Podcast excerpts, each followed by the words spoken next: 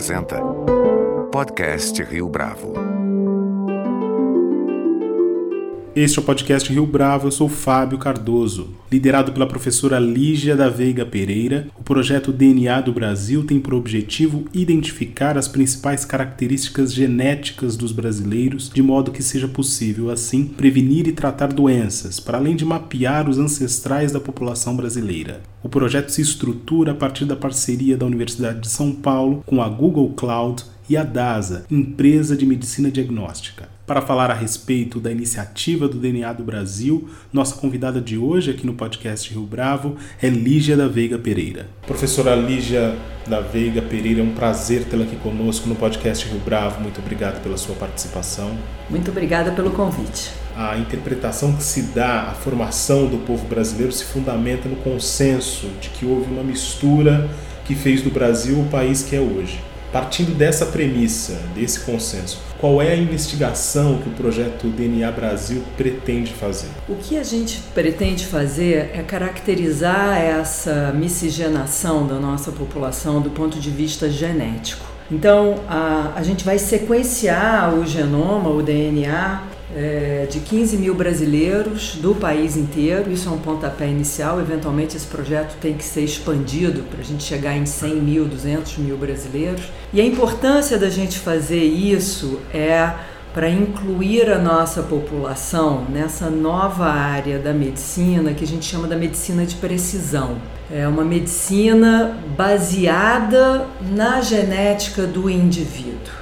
Então, ela pretende, ao conhecer o genoma do paciente, saber com maior precisão qual é a predisposição que ele tem para doenças comuns, saber melhor, com mais precisão, uh, qual é o remédio mais adequado para ele tomar, seja no caso de depressão, de hipertensão, a gente sabe que as pessoas respondem de forma diferente a remédios. Ela poder avaliar qual é o melhor tratamento para um tumor naquele paciente baseado no DNA do tumor. Então, o que a gente está, o mundo inteiro está fazendo agora é desvendando o que está escrito na nossa saúde, na saúde das doenças comuns, no nosso DNA e como usar isso para melhorar o manejo da saúde das pessoas. A professora já disse que a, a gente não sabe se o que foi descoberto na Europa ou nos Estados Unidos se aplica à nossa mistura.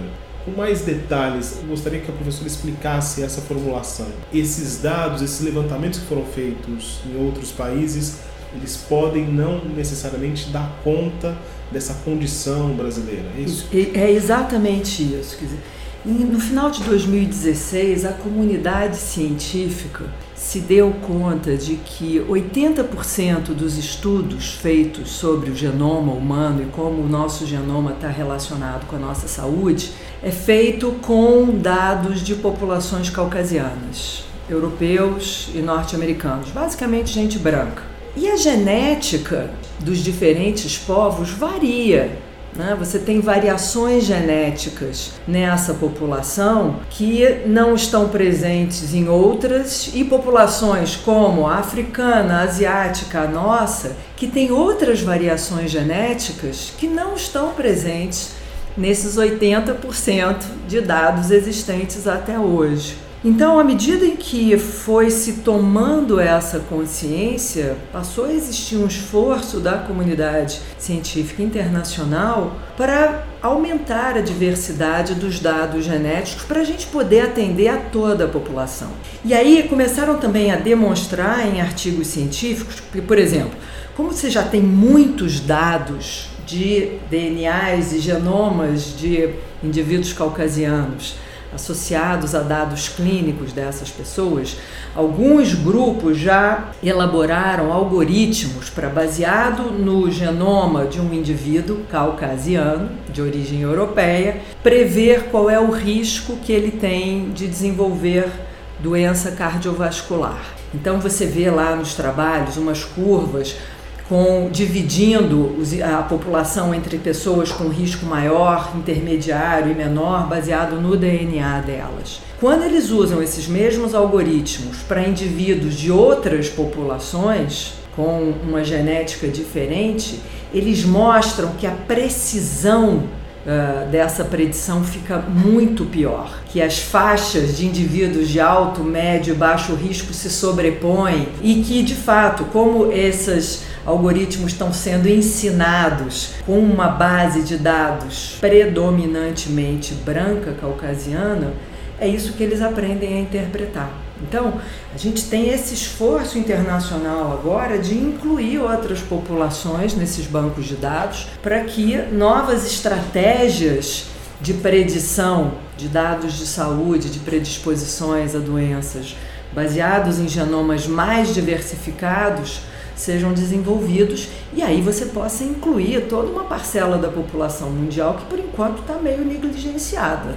Quais são os mecanismos internos desse sequenciamento de DNA? Eu me refiro aqui especificamente às diferenças, que a princípio parecem ínfimas, mas que são decisivas. Isso. A gente, é, nós somos, duas pessoas são 99,9% idênticas do ponto de vista do seu DNA.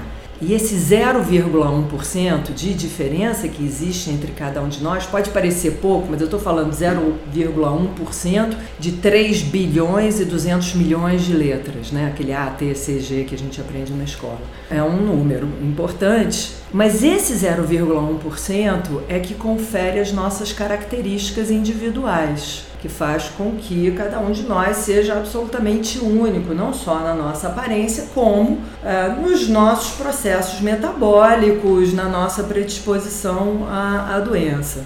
Então, todos esses é, estudos de sequenciamentos de pessoas é, visa catalogar essas variações que existem, esse 0,1% que existe de diferença entre as pessoas, e depois identificar quais dessas variações estão associadas a quais dados de saúde.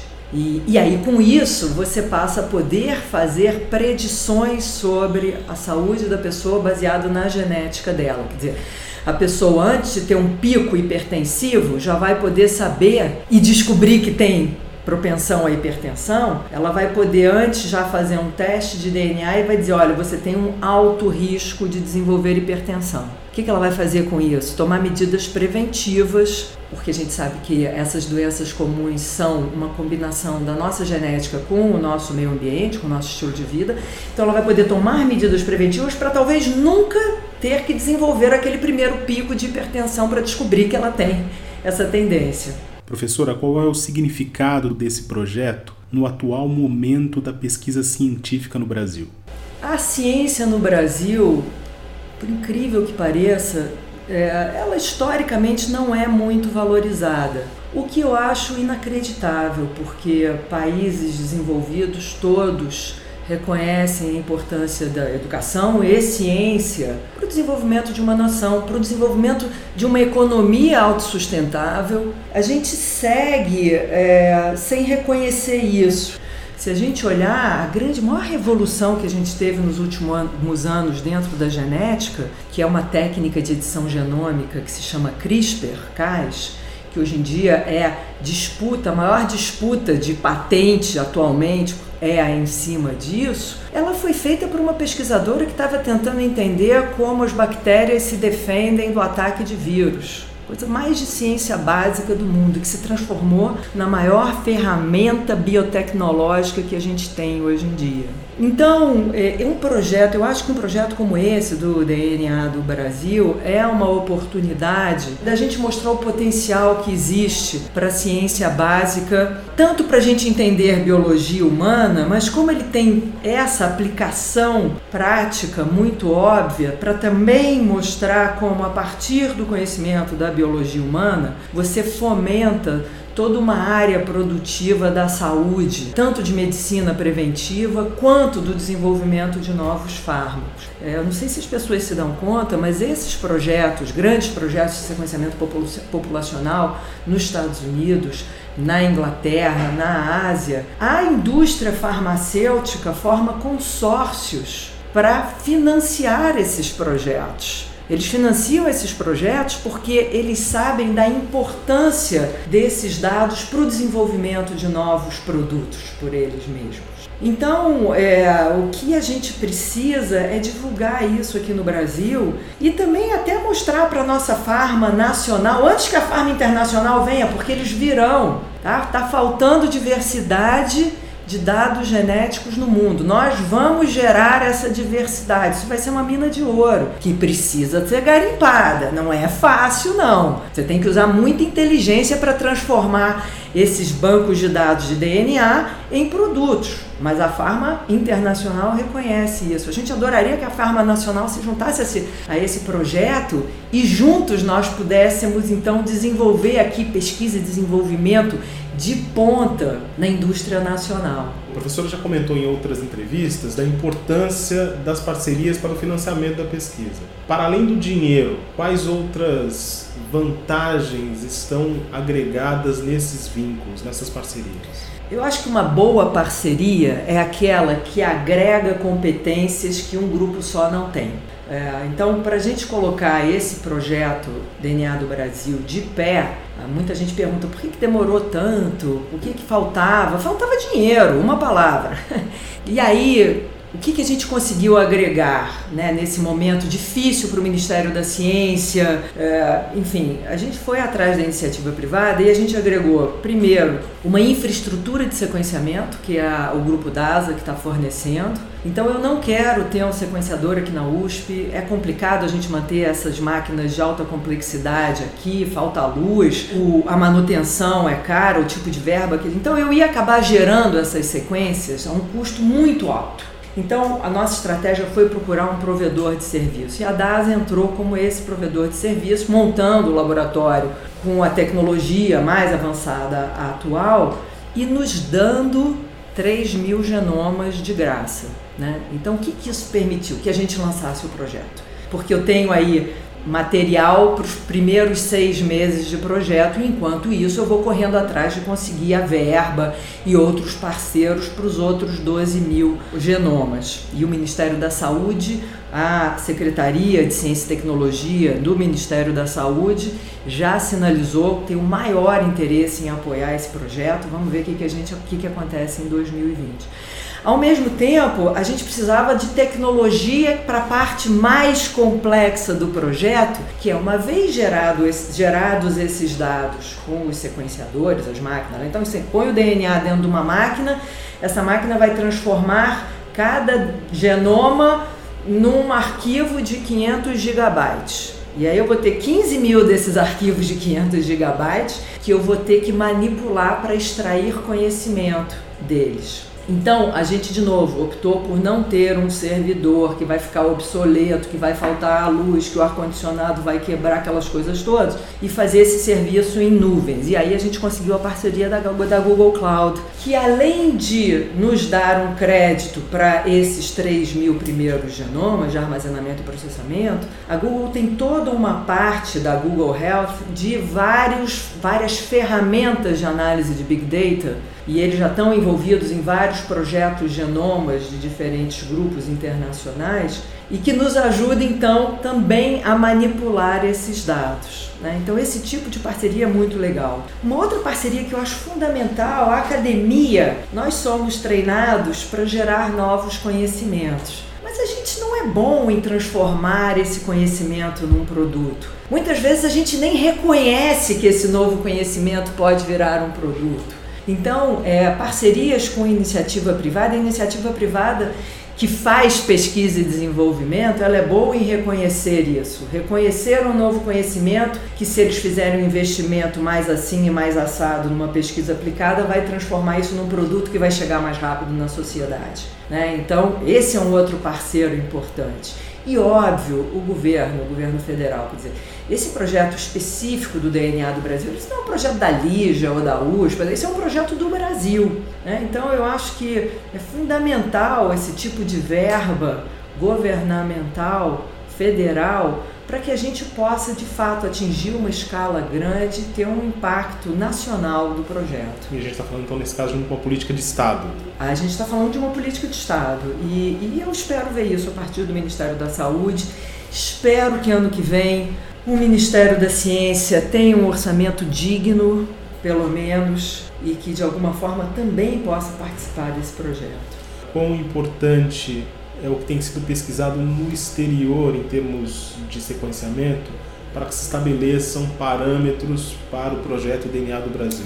Olha, o, projeto DNA do Brasil, ele é, como é que é aquela história, né? Stand in the shoulder of giants, né? A gente já começa pegando já o conhecimento e a experiência de vários desses projetos, né? Então, olha só que bacana, a Inglaterra em 2012 o Cameron disse que um legado da, das Olimpíadas de Londres seria a criação do projeto Genomics England, que teve o objetivo na época de sequenciar 100 mil ingleses. Bacana esse legado, né? Melhor do que o Parque Olímpico que está lá abandonado. Mas enfim. Então, desde 2012, por exemplo, a Inglaterra vem pensando nisso, vem aprendendo como administrar as, as estratégias para botar o projeto de pé, para recrutar pessoas, para fazer comunicação com os participantes e com a sociedade, em ferramentas de como manipular, armazenar, dar acesso aos dados. Então a gente, obviamente, começa com uma vantagem, a gente não vai reinventar a roda. O que a gente vai não inventar, mas explorar, que é absolutamente inédito, é a genética de uma população miscigenada, uma população que é o resultado da mistura de índios, africanos de diferentes regiões do continente, portugueses, outros europeus e uma pitada de asiáticos, que é a população brasileira. Professora Lígia Pereira, foi um prazer tê-la aqui conosco no podcast Rio Bravo. Muito obrigado pela sua entrevista. Obrigada pela oportunidade de divulgar o nosso trabalho.